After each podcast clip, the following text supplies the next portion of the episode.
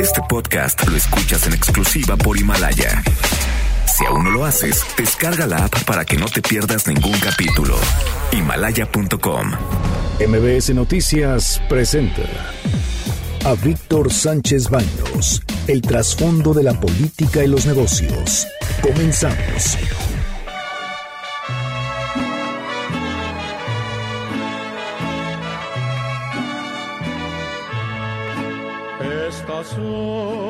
Las mañanitas que cantaba el rey David. Hoy por ser Hola, ¿qué tal? ¿Cómo están? Muy, muy buenas noches. Yo no, no esperaba las mañanitas porque generalmente soy un poco grinch para este tipo de asuntos. Pero, pero pues muchas gracias a todo el equipo, de veras, muchas gracias. Sí es mi descumpleaños, cumplo 28 años, así que ya, ya ustedes ya sabrán. Muchas gracias, de verdad, muchas gracias, gracias, gracias.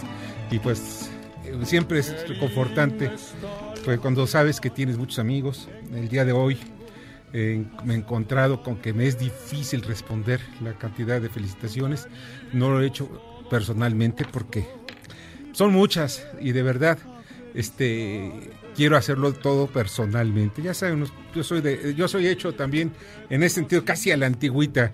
O sea, responder y darle las gracias a todos.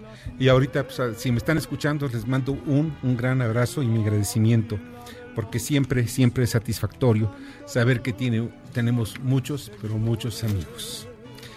Hoy, hola, ¿qué tal? Muy, muy, muy buenas noches a todo el auditorio. Los saludo con mucho afecto. Soy Víctor Sánchez Baños en MBS Radio a través de la frecuencia 102.5 de FM desde la Ciudad de México. Acompáñanos durante una hora para que juntos analicemos y discutamos la información de los asuntos de poder y dinero que leerás y escucharás mañana. Sintonízanos en vivo también en streaming en mbsnoticias.com, ahí nos podrás ver, ahí podrás ver incluso lo, la, los datos de las bolsas, los indicadores financieros que están en una cintilla y pues que van a ser muy útiles si es que si quieres saber cuánto está el dólar, cuánto está el euro, cómo cerró la bolsa, etcétera. Y están conmigo Bernardo Sebastián. Muy buenas noches y felicidades. Muchas gracias. Muchas gracias, Bernardo. Carmen Delgadillo. Feliz cumpleaños, Víctor. Buenas noches a todos. Muchas gracias. Les agradezco muchísimo. Debate. Comunícate. Comenta a Víctor Sánchez Baños en MBS. Twitter, arroba B. Sánchez Baños y arroba MBS Noticias.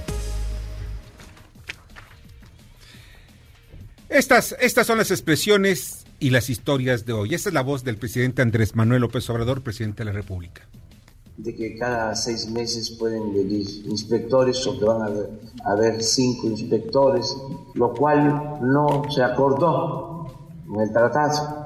Y esto sale este, de manera clandestina, aunque eh, tienen, desde luego, eh, derecho, porque es un país libre, soberano, de presentar sus iniciativas. Bueno, pues esa es la expresión del presidente López Obrador. Yo creo que no le dieron la explicación correcta. Eh, voy a platicar brevemente lo que pasó el fin de semana. Desde el miércoles, más bien desde antes, desde el miércoles pasado aquí en este programa nosotros les dimos a conocer que había una cláusula dentro de todo este adendum que se veían cosas positivas como el asunto de los medicamentos, sacar los medicamentos de esa de ese candado de 10 años para que pudieran estar accesibles al resto de los mexicanos. ¿Qué significa esto? De que las, las patentes iban a estar únicamente un muy poco tiempo para que después se liberaran, sobre todo los medicamentos biológicos. Ya explicamos que es un medicamento biológico, en fin, que son vivos, son medicamentos vivos. No solamente son sustancias minerales que se utilizan para, para muchos medicamentos alópatas, pero es importante destacar que eso es uno de los grandes avances. Pero, sin embargo, nosotros alertamos sobre los inspectores laborales, porque así se interpretaba lo que se había firmado ese miércoles en la mañana y donde estaba como testigo de honor el presidente de la República. Sin embargo, empezaron, pues al, eh, el día siguiente más bien, eh, se empezó el análisis en el Senado, el viernes se aprobó en el Senado, sin embargo, se saltaron algunas llamadas, unas alertas importantes. Una de ellas, la más importante, fue viene precisamente del gobierno, en donde pues se pusieron a, a revisar ese adendum y se dieron cuenta de que había la, la decisión del, de los gobiernos de Canadá y Estados Unidos que en el caso concreto que se les que ellos vieran que había un error o que se estaba manejando mal la política laboral en México de que se estaba dando ventajas eh, laboral, ventajas al, a las empresas para que con salarios bajos o sin prestaciones pudieran competir a nivel internacional en forma desleal, pues de inmediato pues se podía romper el mismo tratado de libre comercio. Ante esa situación, pues eh, Jesús Seade, que es el subsecretario de Relaciones Exteriores dedicado a, las negociaciones, pues empezaron a soltar algunos informes. Ya saben, el fin de semana también en el Senado Repúblico dijeron de que eso no se iba a permitir. Entonces hubo un jaloneo terrible. Y hoy en la mañana, en la mañanera, el presidente de la República dijo lo que acabamos de escuchar. Sin embargo, no es una decisión unilateral. Son decisiones que toman todos los países y de tener agregados. Miren, brevemente qué es lo que, lo que está firmado y qué quedó ya completamente esclarecido hoy precisamente por eh, el mismo negociador de Estados Unidos, que Robert eh, Lighthizer, quien dice algo que me parece importante. No se trata de, de poner inspectores, sino tenemos nosotros agregados laborales. ¿Qué significa todo esto? De la misma manera como la Embajada de Estados Unidos, como la de cualquier país en el mundo, México tiene agregados culturales, militares, etcétera, en otras embajadas del mundo. Aquí van, van a tener ellos también, y nosotros los mexicanos también, en Canadá y Estados Unidos, agregados laborales que van a estar revisando que ellos no trabajen que en forma, más bien que sus trabajadores no tengan ventajas económicas que puedan perjudicar el libre desarrollo del Tratado de Libre Comercio. Quizás suene muy complicado, pero existe en todas partes. Ahora bien, ¿cómo se va a instrumentar? Que ahí está la clave de todo. ¿Cómo se instrumentará esto, cómo se instrumentarán estos cinco agregados laborales que tendrá la Embajada de Estados Unidos en México? Ellos tendrán un análisis, van a estar recibiendo las quejas de los trabajadores. Si, por ejemplo, el eh, eh, X trabajador de una empresa dice, y esta empresa está relacionada con el comercio internacional, va a decir, señores, un momento, fíjense que a mí no me están dando un salario correcto o no me están dando las prestaciones, lo cual hace que la empresa en la que yo trabajo sea tenga ventajas en el Tratado de Libre Comercio. En ese preciso instante se inicia una investigación. Va la queja ante los agregados y en la investigación dicen, a ver, vamos a revisar.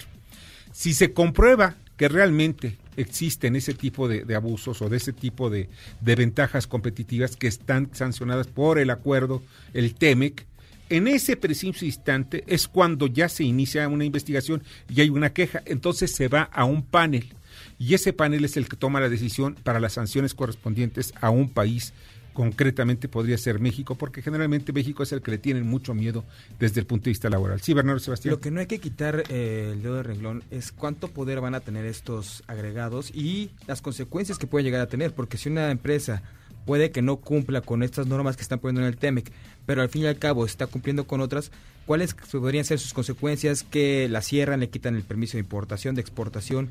Eso es muy importante. Las sanciones vendrían contra el país, más que contra las empresas, contra el país, que es México. Entonces, México, ¿qué es lo que está obligado a dar? Aparte de eso. Es lo que debemos que deben aclararnos desde el gobierno. Si aquí hubo un problema, y la verdad de las cosas hay que decirlo con sus letras. El problema se llama comunicación. Y el gobierno hizo un escándalo que después dice, no, siempre no. Pues por fin, ¿qué pasó?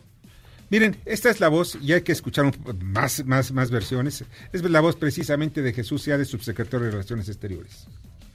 Hechos agregados no serán inspectores laborales y estarán sujetos a todas las leyes mexicanas relevantes. Como usted bien sabe, el TEMEC incluye un mecanismo de respuesta rápida para asuntos de centros laborales específicos, que es el primero en su tipo, cuyos paneles independientes de tres personas elegidas por ambas partes pueden solicitar verificaciones in situ en cualquiera de los tres países cuando haya cuestiones fundadas de buena fe sobre si los trabajadores en una planta o centro de trabajo particular están viendo sus derechos laborales fundamentales violados. Pero esas verificaciones serán conducidas por panelistas independientes y no por los agregados laborales. O sea, esto debían haberlo dicho desde el viernes, es más, desde el miércoles. ¿Por qué desde ahorita? En la mañana salió, pero rapidísimo, Jesús Seade. Porque se había anunciado ayer, ayer domingo, que iba a salir a Estados Unidos. ¿Por qué? Porque tenía que reunirse con Robert Lighthizer. Light, Heiser. ¿Por qué me cuesta trabajo Lighthizer? Bueno, Robert Lighthizer, que es el, negociador estadounidense, principal negociador, y dice algo que me parece a mí muy importante. Deja claro cómo es esto. Al final de cuentas, repito, sí existen riesgos desde el punto de vista laboral para las empresas, pero hay que ver hasta dónde llegan esos riesgos y como dices Bernardo, es hasta dónde son la responsabilidad de la empresa y hasta dónde está la responsabilidad del país. Es que la incertidumbre que están despertando con todo esto y la, y la poca claridad que se ha visto por ambas partes genera que incluso hasta el empresario tenga miedo. El empresario dude de si es o no bueno que vengan esos agregados. Porque en cierto punto puede llegar a ser bueno porque obligaría al país a que cumpliera lo que el país está ofreciéndole a los empresarios, a los industriales. Pero si ya no te apoyan y todo lo contrario, te deja morir solo. Bueno, pues eso es el otro problema. Vamos a preguntarle a precisamente al especialista en todo este tipo de asuntos laborales, Eric, Eric Roel, quien va a estar en unos minutos más con nosotros aquí en este estudio. Vamos a preguntar qué es lo que está pasando alrededor de esta cláusula. Pero también escuchemos al vocero de la Cancillería, Roberto Velasco.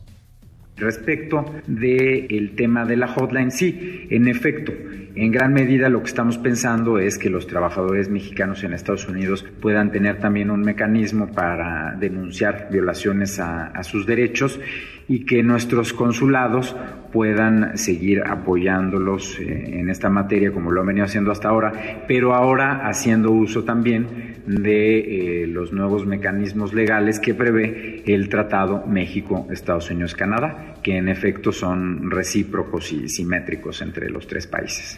Y ahí está la clave, aquí está el quid de todo el asunto. Vamos a hacer que las, las, la reglamentación sea espejo. Lo que hagan en México, nosotros también vamos a tener una hotline, como también va a tener Estados Unidos en México, o Canadá también. Una hotline en Canadá y Estados Unidos, los mexicanos, donde veamos si se están respetando los derechos de los trabajadores. Vamos a ver hasta dónde llega y hasta dónde nos hacen caso. Pero también esto podemos llevarlo a un panel, a un panel laboral para saber qué es lo que está pasando. O sea, exigimos respeto también a los trabajadores mexicanos, porque eso les da ventajas competitivas al sector industrial estadounidense. O sea, el momento de competir, todo esto lo hacen ellos y en la guerra y el amor, pues casi todo se vale. Pero en fin, lo más importante es que nos den a conocer precisamente que hay alrededor, más bien el documento origen aquel que se presentó al Congreso, hoy se presentó al Congreso de Estados Unidos. Yo lo revisé y entre está en los agregados 701, del 701 al 727, si mal no recuerdo, pues habla precisamente de toda la estructura de este, de este mecanismo. Lo que se entregó al Congreso de Estados Unidos, no estoy hablando de lo que se firmó, que son cosas diferentes.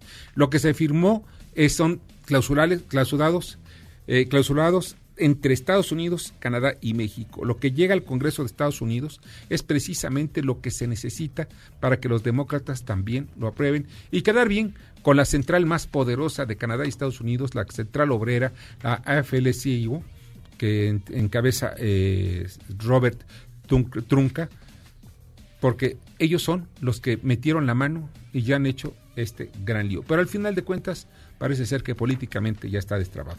Esta es la voz de Olga Sánchez Cordero, secretaria de Gobernación. ¿No? Ah, perdón. Ah, bueno, no, está ahorita la secretaria de Gobernación, pero en fin, ella habló sobre la defensa, eh, salió en defensa de la ley de amnistía y aclara puntos de vista que van más allá de la posición de los legisladores, que muchas veces nuestros legisladores hacen muchas bolas. Lo más importante es que no será una liberación indiscriminada de criminales.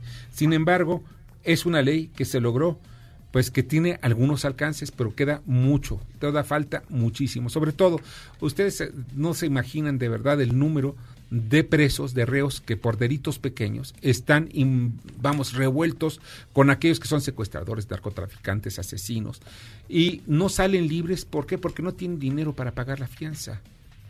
O sea, mil pesos de fianza, 500 pesos o hasta cinco mil pesos de fianza.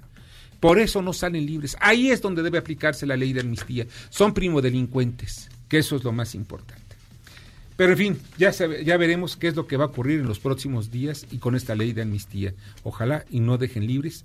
Y esto de los 51 mil pesos, que es el tope para que puedan salir libres, es algo escandaloso. De verdad, es escandaloso. Puedes robar hasta 51 mil pesos. O sea, todos los delincuentes que los agarran por primera vez que están asaltando en camiones van a quedar libres. Es lo que no se vale. Pero vamos al resumen de información. Carmen Delgadillo. Asesinan al exalcalde de Paso del Macho, Veracruz. Personas armadas interceptaron al perredista Rafael Pacheco Molina a una cuadra del Palacio Municipal, en donde ocupaba la Dirección de Obras Públicas. Secretaría de Gobernación revela el catálogo de delitos que podrían ser amnistiados. Entre ellos están aborto, homicidio en razón de parentesco, algunos delitos contra la salud, robo simple y sin violencia, así como sedición siempre que no se trate de terrorismo. Dos exgobernadores pues también buscan la ley de amnistía. Son Mario Villanueva y Eugenio Hernández acusados de delincuencia organizada. El INE aprueba voto electrónico para el 2020. Los dos únicos procesos locales que se realizarán el año próximo son en Coahuila, donde se renueva el Congreso, y en Hidalgo, que elige 84 alcaldes. Concluye la cumbre del clima en Madrid, la COP25. El secretario general de la ONU, Antonio Guterres, se dijo decepcionado y aseguró que se perdió una oportunidad importante para tomar medidas urgentes contra el cambio climático. Israel Vallarta podría ser liberado. La secretaria de Gobernación, Olga Sánchez, se reunió con los familiares de Vallarta, quien lleva 14 años en prisión preventiva, acusado de liderar la banda de secuestradores Los Zodiaco. Muchas gracias, Carmen, te agradezco muchísimo. Y precisamente Israel Vallarta es algo increíble. Ella formó, él formaba parte, presuntamente, de una banda de secuestradores llamado Los Zodiacos y en el cual formaba también, o estaba involucrada, Florence Cassés, una francesa que fue precisamente detenida en todo un show por Gerardo García Luna, por Genaro García Luna, cuando era secretario de Seguridad Pública.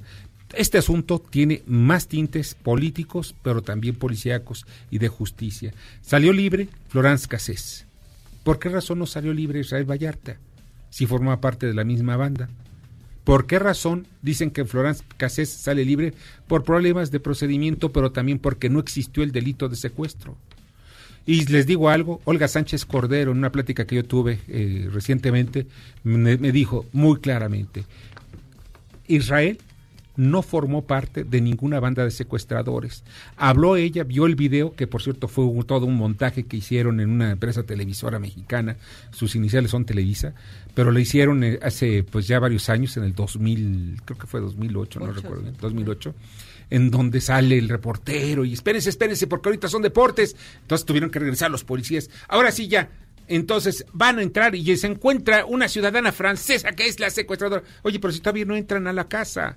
Si ustedes ven el video, de veras, era buen policía Genaro García Lunas, pero mal, mal productor de cine. La verdad no tenía ni hilo lo que estaba haciendo. Y tiene razón aquí Olga Sánchez Cordero, que fue la que dio el voto y liberó a Florence Cassés. Ella sale, Florence Cassés, saliendo de la prisión, va, te trae para un avión, se va a París. Y la reciben como heroína en París. Y el sistema de justicia mexicano quedó hecho trizas en aquella ocasión durante el gobierno de Felipe Calderón. O sea, estamos viendo que fue una injusticia. Si fue una injusticia, ¿por qué no llevar a prisión a aquellos que cometieron la injusticia? Hoy está en la cárcel Genaro García Luna en Estados Unidos. Bueno, ¿y los demás? ¿Qué acaso lo hizo solito? Es un asunto donde hay un delito de por medio. No se puede ir esto así porque sí. Hay funcionarios involucrados. Vamos a unos mensajes. Escuchas a Víctor Sánchez Baños. Vamos a una pausa y continuamos. Este podcast lo escuchas en exclusiva por Himalaya.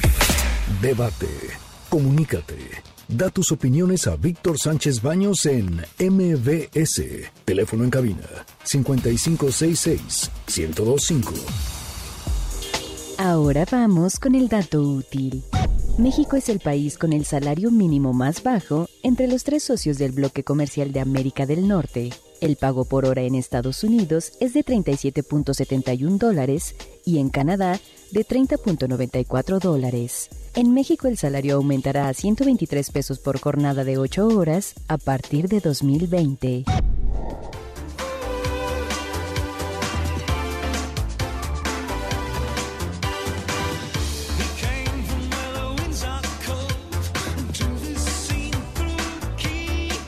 Muchas, muchas, muchas gracias que continuar con nosotros en MBS Noticias. Y ya está con nosotros eh, el abogado, especialista en temas laborales, Eric Roel. Eric, ¿cómo estás? Bienvenido, buenas noches. Buenas noches, antes que nada, muchas felicidades. Ay, qué mal eres, muchas gracias. Oye, Eric, al final de cuentas, esta, este gran lío que armó SEADE y armaron más bien por falta de comunicación, porque, porque, el problema más grave que ha tenido esta administración es el de comunicación. No saben comunicar, no saben explicar, no dan la información adecuada, en fin, ya para qué les digo. El caso de, esta, de, de este escándalo que se hizo alrededor del Tratado de Libre Comercio, el Acuerdo de Libre Comercio entre México, Canadá y Estados Unidos, pues tenía una cláusula la cláusula eh, que habla precisamente, yo veía que eran inspectores, ahora me dicen que son agregados. Está bien que sean agregados o inspectores, lo que quieran decirle o poner en el nombre. Al final de cuentas van a estar vigilantes de nuestra política laboral. ¿Qué es lo que piensas tú, también miembro del sector privado, sobre este tipo de, de, clausulados? Antes que nada, esto no estaba en el primer acuerdo. Sí, el anterior. El anterior, en que ya estaba firmado por el Congreso y todo. Lamentablemente, si es un agregado extra, nuevo, sí. que así lo debían de haber dicho, que es una cosa nueva, esta figura de los ataches o, los agregados culturales sí efectivamente existe en las embajadas y, y, existe como figura en otro tipo de cosas. Pero yo considero que como está el tratado escrito, en los términos que está redactado el documento, que fue el que está en, la, en Estados Unidos, claro sí establece la obligación específica de que van a hacer esta gente. Y las obligaciones que establece es que van a estar vigilantes del cumplimiento de las obligaciones de México en el tratado y, por otra parte, lo que comentabas hace rato, va a haber una línea, una hotline para escuchar quejas y para estar involucrados y dar información de lo que puedan estas gentes recobrar a los comités que, se exige, que exige el tratado que se van a constituir para los efectos del cumplimiento del tratado. Entonces, en el fondo, sí vienen a ser, sin serlo, unos inspectores. Van a, si, van a vigilar el cumplimiento y directamente ellos no pueden opinar, pero van a dar la información cada tres meses de, de, de en dónde está el cumplimiento del tratado. Y por otra parte, algo que es interesante, en el documento obligan a la Secretaría del Trabajo a pagar el sueldo hasta, cinco gentes, no dice que son cinco, dicen que son hasta cinco gentes, salario, prestaciones y beneficios en términos completos, y ya sean en la embajada o en el consulado. Así lo dice también el documento. Ajá. Pues, pues es, mira, eh, eh, estamos hablando que, entonces, ¿qué son? ¿Son empleados? Son, empleados de la embajada. Son empleados de la embajada. pagados por México, pero en Estados Unidos, en la embajada de Estados Unidos o en el consulado. ¿Y México también tendrá este tipo de empleos en Estados Unidos y en Canadá? ¿Y Estados Unidos y Canadá pagará sus gastos? Pues debería de ser equitativo en términos de lo que está en el tratado. Y deberíamos de pagar nosotros los que están en Estados Unidos y en Canadá.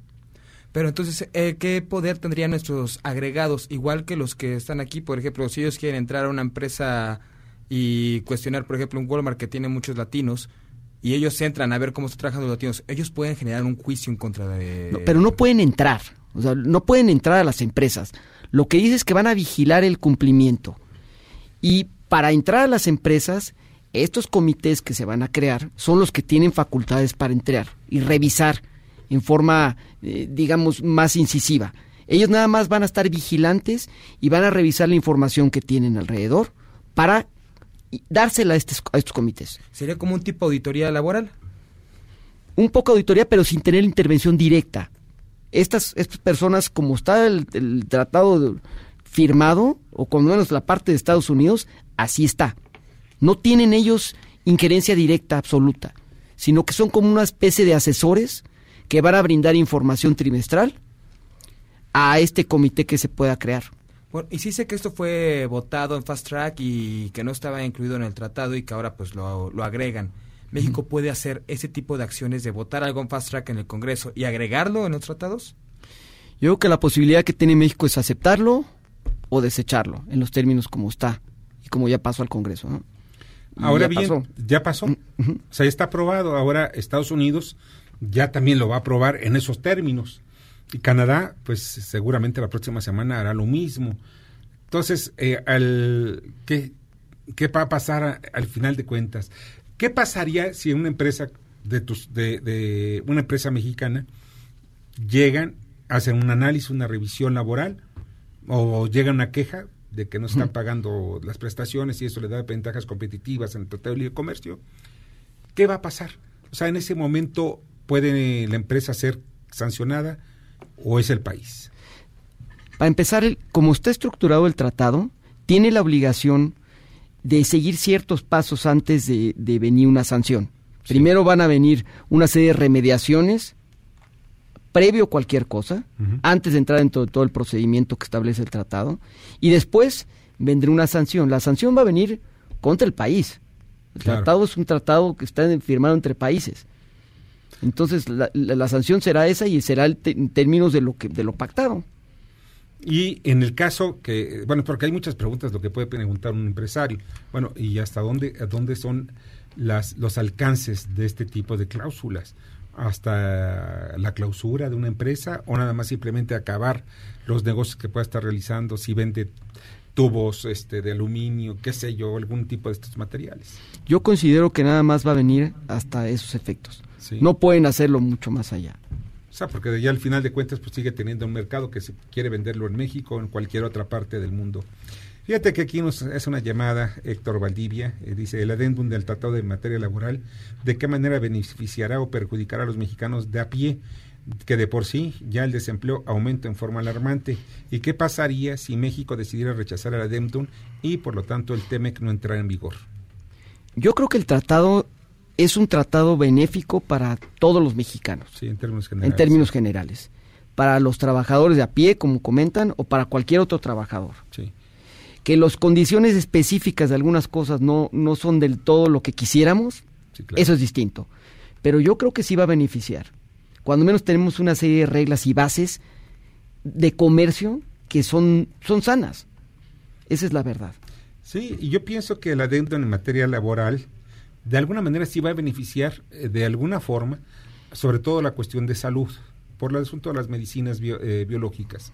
O sea, van a estar más baratas y van a estar al alcance de muchas personas. Una, un medicamento que vale en estos momentos más de dos mil o tres mil pesos van a quedar en 300 o 200 pesos. O sea, ya está más al alcance. ¿Por qué? Porque se van a hacer genéricos. Y eso es un, es un avance. Pero eh, esto también, todos los acuerdos de este tipo generan más empleo y el de 1994 que firmó Carlos Salinas de Gortari con Bush papá y con ay no me acuerdo quién fue eh, Michael Mulroney no me acuerdo quién quién fue el presidente de Canadá. Creo que fue Michael Mulroney verdad eh, eh, sí entonces fue, fueron los que llegaron a, a, establecer varias cosas de beneficio. Más competencia en México más productos. Antes del 94 nosotros para poder comprar una televisión a color era la locura. Sí entonces, este, perdón, eh, perdón, ese es el segundo, después vino también Jean Chrétien, ese fue en 1994, cuando tomó posesión Jean Chrétien, es el segundo, perdón, es porque me acaban de mostrar la, lista de los presidentes de Canadá. Sí, es Michael Mulroney fue el que lo firmó, fue en finales de 1993, y después Jean Chrétien fue el que estaba. Y todo esto nos lleva pues a establecer pues bien hacia dónde vamos, ¿no? Yo creo que todo tratado de libre comercio da beneficios, da empleos, genera más empresas y un gran círculo virtuoso. Y también hay otra cosa, todo el tema colectivo de revisión y de libertad sindical está en el tratado y eso va a ser muy sano para el país. Qué bueno. Pues Eric, te agradezco muchísimo que hayas estado con nosotros. Al contrario, muchas gracias. Que pases buen día lo que queda del, de la noche. Muchas gracias. Muchas Te agradezco muchísimo. Ya está Eric, Eric, eh, Eric Roel, eh, abogado eh, laborista, y ya está en la línea telefónica la secretaria de, de Trabajo y Previsión Social, Luisa María Alcalde. ¿Cómo estás, Luisa María? ¿Qué dices?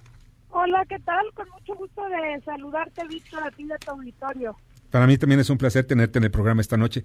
Oye, eh, ¿cómo? Hay un tema, el tema central es cómo, eh, ¿cuál fue el resultado? Porque ya sabemos que se creció más de un 20% el salario mínimo. Muchos, y escuché tu discurso, el cual me parece atinado en ese sentido, cuando fue el primer, el primer jalón importante a principios de este año, del salario mínimo, pues muchos así decían esto puede llevarnos a una inflación. No pasó, la inflación se mantiene controlada y ya ahora viene también otro jalón mayor de 20% y se espera que también se mantenga controlada. ¿Cuáles son las perspectivas que tú ves con este incremento al salario mínimo y cuáles son también los efectos sociales?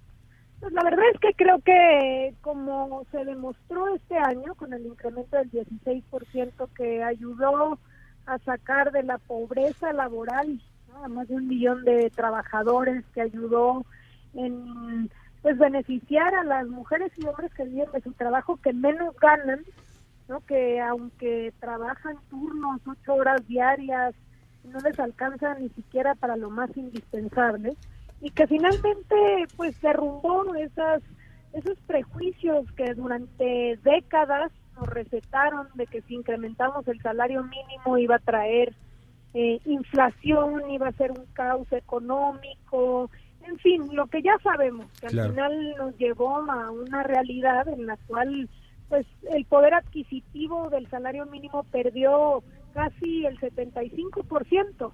Entonces fue, digamos, sumamente dramático que obviamente, pues te imaginarás que eso eh, ha venido alimentando las enormes desigualdades. Entonces yo creo que es un consenso eh, realmente de trascendencia profunda, por de entrada porque fue un consenso, fue por unanimidad, lo respaldó el sector empresarial, el sector privado que hoy es mucho más consciente, digamos, de que si no, pues hay una distribución de la riqueza, entonces trae enormes problemas para el país.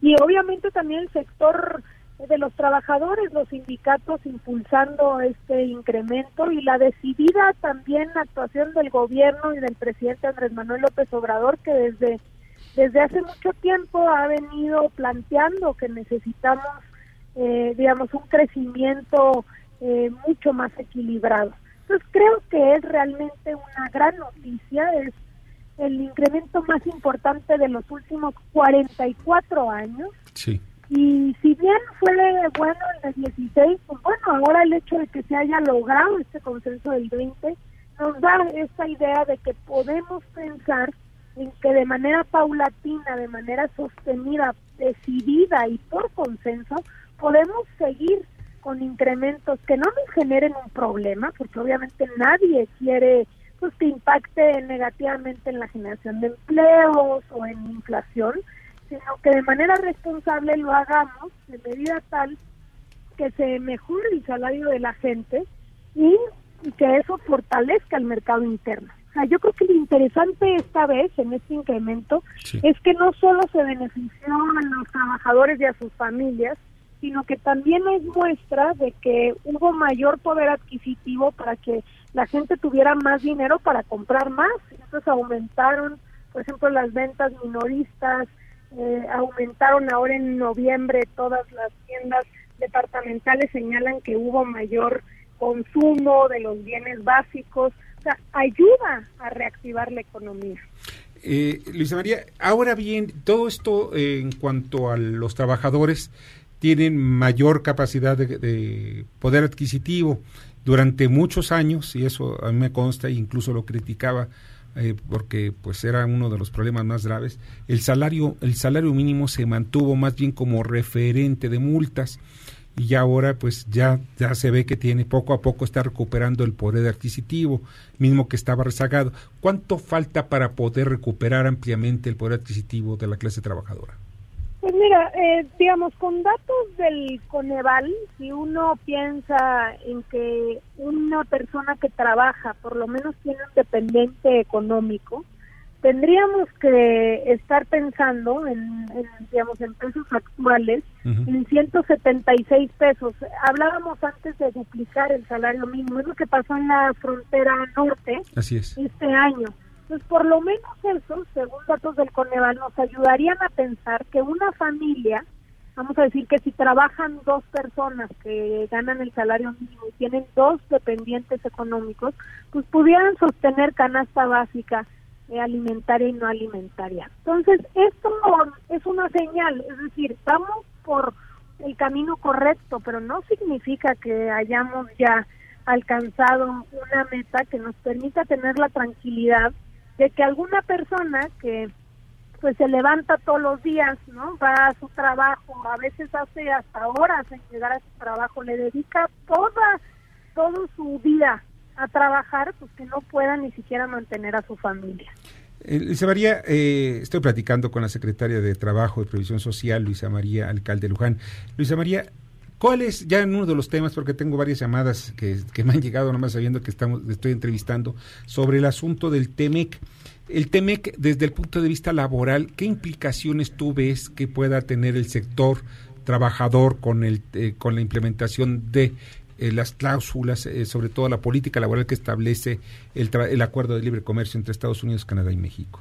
Mira, yo creo que fue un acuerdo importante para los tres países. Creo que durante mucho tiempo lo único eh, que estaba en el centro del debate era la parte comercial y la parte laboral y social, pues se dejó a un lado y lo vimos en el TLC.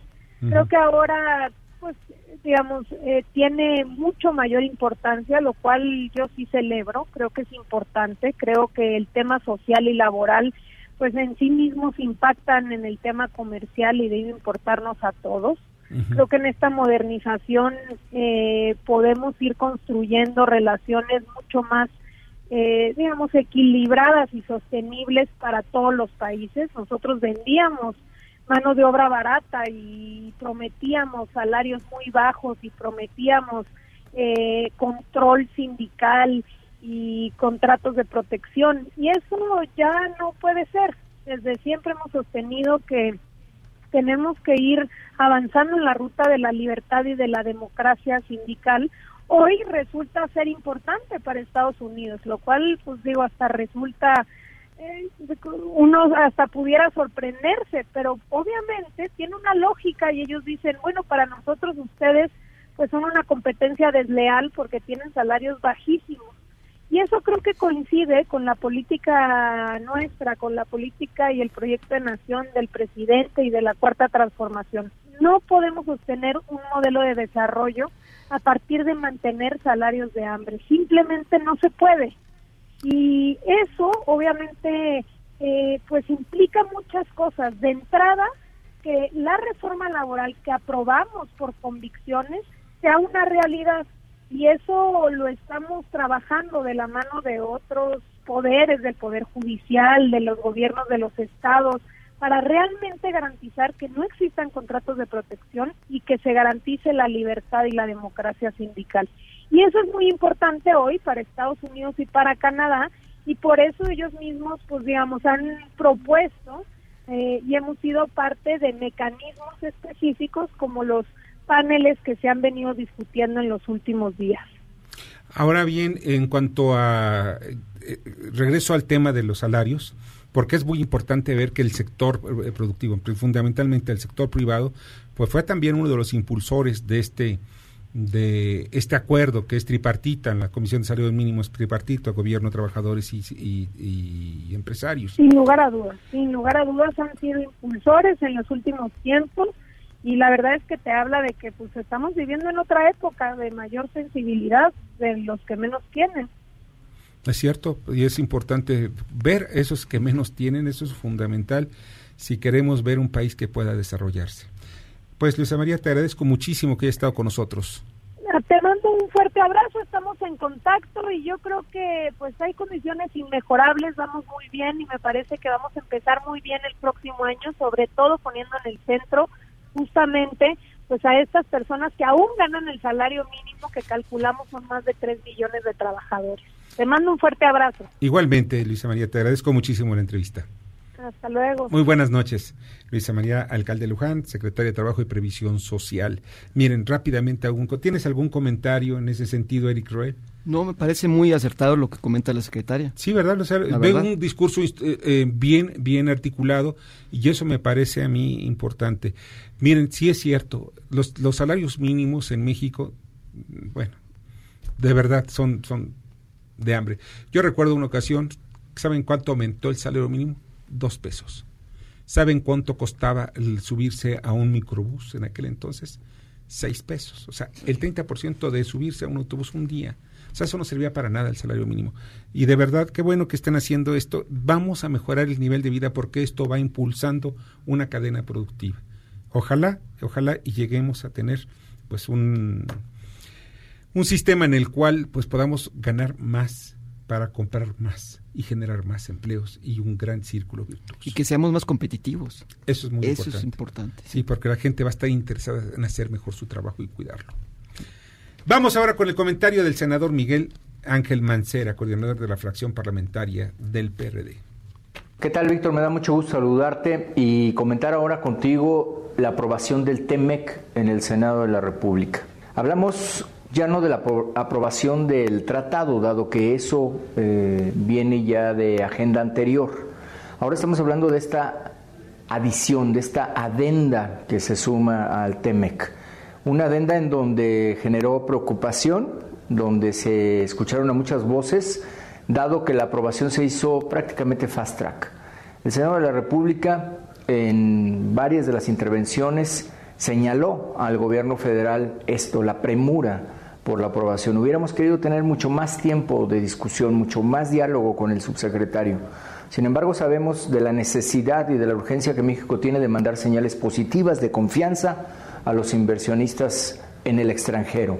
Por eso el Senado de la República, después de analizar varios de los puntos, digamos, generales, decidió aprobar prácticamente por unanimidad. Pero no quiero dejar de señalarte que no se ha terminado con la tarea. En voz del propio subsecretario SEADE se ha señalado que es necesario tener negociaciones para afinar los detalles de las partes generales. Te pongo solamente un ejemplo. Se exige a México que en el componente de origen para la fabricación de automóviles y de camiones se tenga el 70% de acero de la región de América del Norte.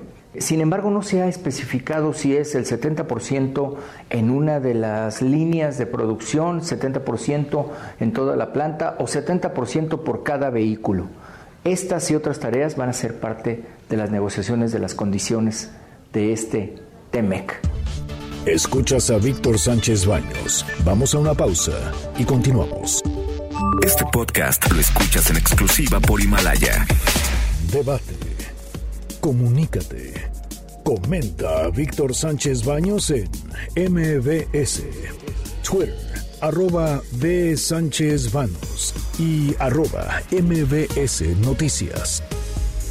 Ya regresamos con el dato inútil. En México, casi 11 millones de trabajadores reciben un ingreso equivalente a un salario mínimo.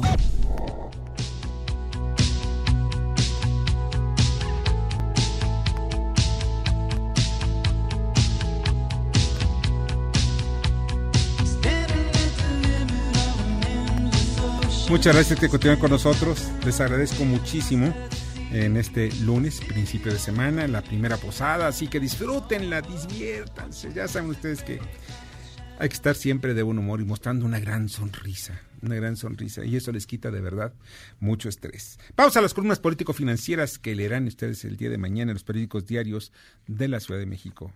Darío Celis. Buenas noches, Víctor. Mañana en la columna La Cuarta Transformación del Periódico El Financiero vamos a referirnos al chat de WhatsApp cuarto de junto 2020, la herramienta mediante la cual los integrantes del Consejo Coordinador Empresarial que estuvieron cerca de las negociaciones, pues utilizaron como plataforma, como escaparate para criticar severamente al negociador mexicano del TEMEC, Jesús Leales. De eso vamos a platicar mañana en la columna La Cuarta Transformación del Periódico El Financiero. Buenas noches. Buenas noches, Darío. Te agradezco mucho. Arturo Da. Víctor, escuchas muy buenas noches, ¿cómo están ustedes? El día de mañana en mi columna Pesos y Contrapesos en el diario La Razón, analizo qué sucede cuando, en el marco de la negociación de un tratado de libre comercio, se pretende eliminar a los salarios como variable de competitividad precisamente lo que pretende Estados Unidos con relación a México. Mañana, en pesos y contrapesos, en el diario La Razón. Gracias, Arturo. Adrián Trejo. Amigos, ¿cómo están? Buenas noches, Víctor. Buenas noches.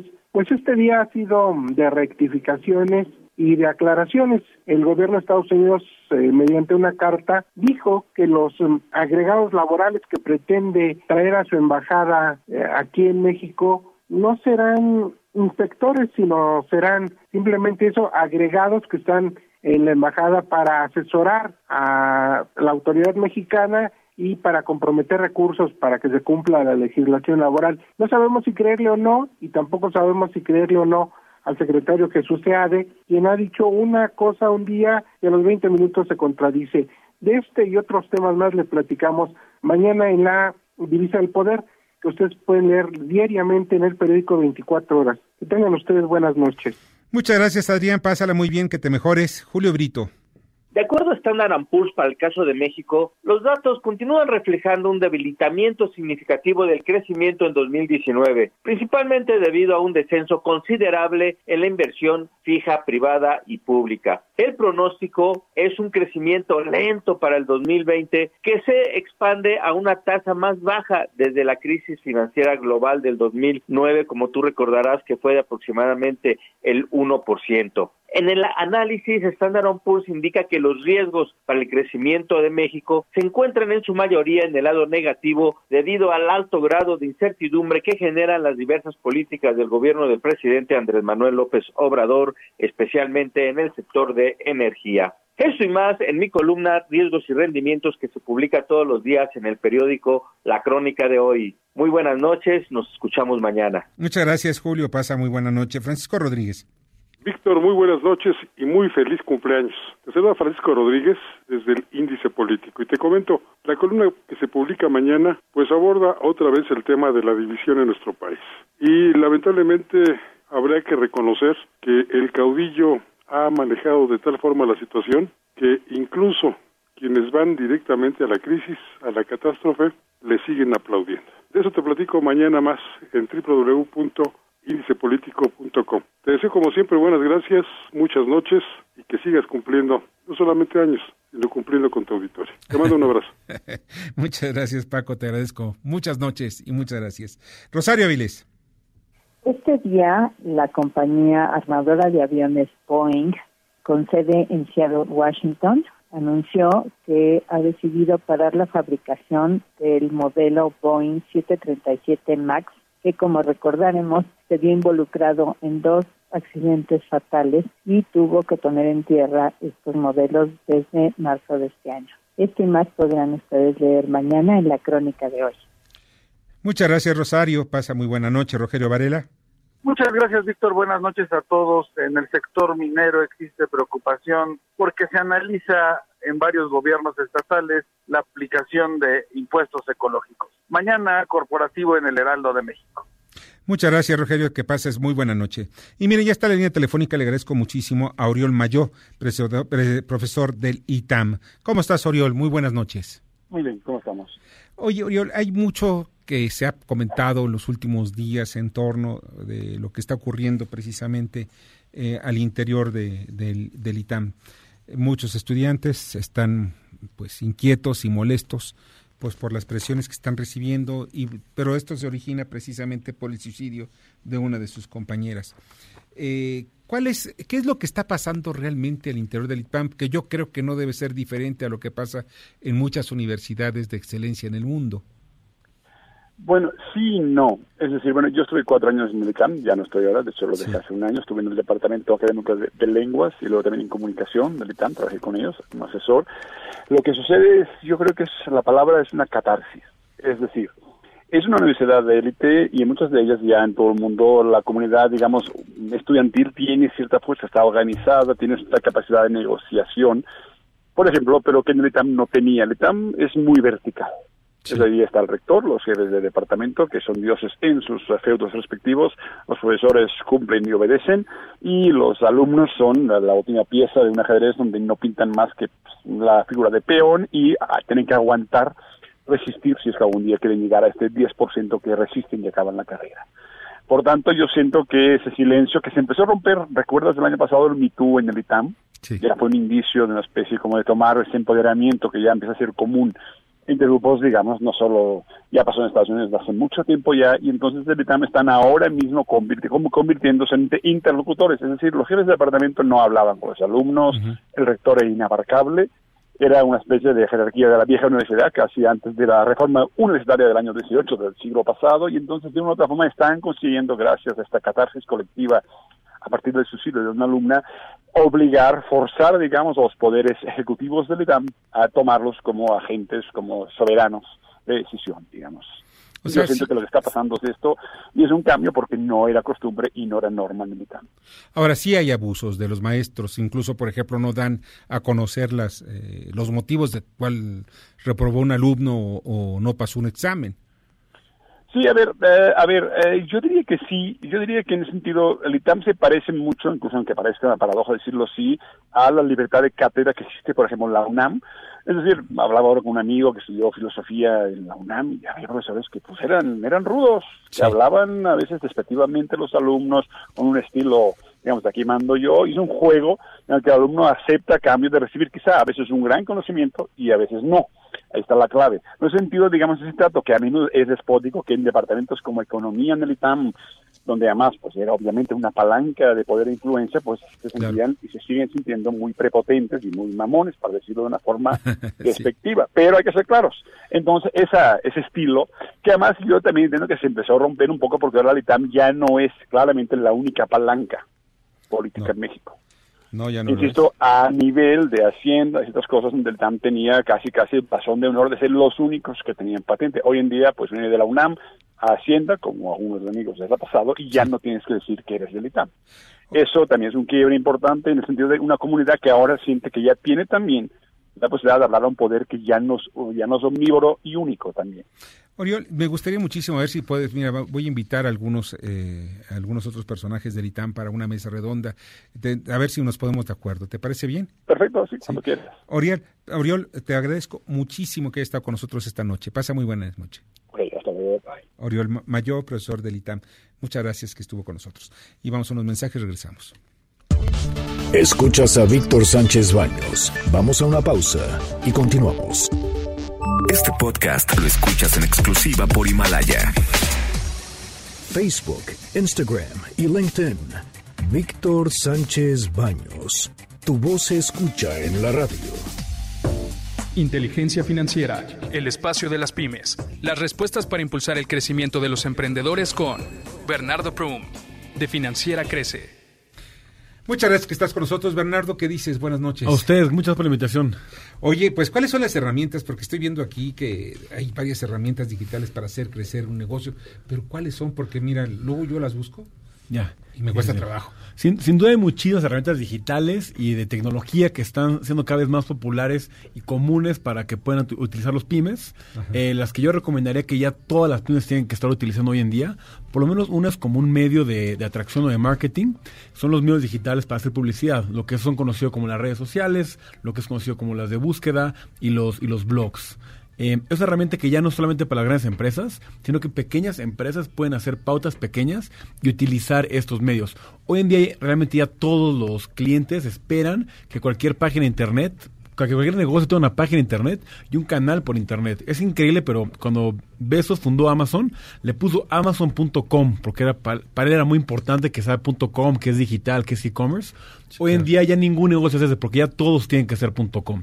Y esta herramienta de hacer publicidad por los medios es muy interesante, en particular las redes sociales. Lo que nos permiten es que Facebook, por ejemplo, sabe mucho de nosotros, sabe qué edad tenemos, dónde vivimos, qué nos gusta, qué buscamos, y toda la información se las puede dar a las pymes para decir, oye, ¿cómo quieres segmentar? Tú vendes mesas en Polanco, pues déjame tú una serie de gente residencial que vive en Polanco y le puedes hacer un anuncio directamente para ellos. Pero ¿cómo comprarle a Google, por ejemplo, esa información? Bueno, Google, Google es, un poco diferente. Google lo que hace es que ellos es, la búsqueda. Entonces, eh, eh, más que el perfil perfecto, lo que te van a decir es alguien que tenga las ganas de comprar en ese momento. Y Google te dice, mira, en este mes, en esta zona, tanta gente buscó estas palabras. Y tantas y tales otras empresas las, las están comprando también. Al final se hace una subasta por las palabras y el que más paga por cada palabra es el que sale hasta arriba de nuestro buscador. Así es como hace todo su dinero Google. El 90% de su dinero lo hace solamente con esa, esa, esa pura práctica de lo que sale hasta arriba es anuncios que, alguien pagó por ellos. Y tú puedes pagar pauta por ellos y con poca pauta lo puedes, puedes conseguir que gente venga a tu página. Ahora, el problema de estas páginas es que ellos te cobran, como son un monopolio en realidad y tienen muchísimo poder, poder de negociación, te cobran por el clic. Y si la persona fue a tu página y no hizo nada, pues ya es problema pues tuyo. Entonces, si, si, si bien nos va a ayudar a, conseguir a mucha gente que esté interesada, es trabajo de la pyme ver cómo lo va a convertir en ventas eso. Y es el reto real de usar estas plataformas digitales. Ahora, ¿cómo digitalizarte en serio? Porque eso es muy importante. Pues quiere decir muchísimas cosas de digitalización. Yo creo anunciarse en la red. o sea, lo, más básico es tener una presencia en línea. Eso es lo, más, más básico. Y, y, una página de internet que la gente pueda ver información. Y lo otro, digitalizarse, es que nuestros negocios cada vez sean menos en papel y estén más en las nubes. Ahora es muy, muy, muy barato comprar espacios y servidores para que toda esa información esté resguardada en las nubes y mejor aún que la podamos explotar. Todo eso que la gente habla de la inteligencia artificial no es más que nada, no es más que guardar información y encontrar relaciones. Y cada vez es más barato hacerlo para nuestros negocios. Entonces, entre más podemos alejarnos del papel y guardar los datos, automatizar procesos, más vamos a ser cada vez más y más eficientes. Oye, ¿dónde pueden encontrar la información? Eh, sobre este aspecto. Por bueno, es, es, es, es, un, una, es, un, ramo gigantesco que viene de demasiados, demasiados lugares. en Crece. En Crece es la tercera cosa que podemos digitalizarnos es poder buscar un crédito en línea. Eso es algo que ya cambió. Antes los bancos eran los únicos que daban créditos porque tenían sucursales, tenían licencias para la banca.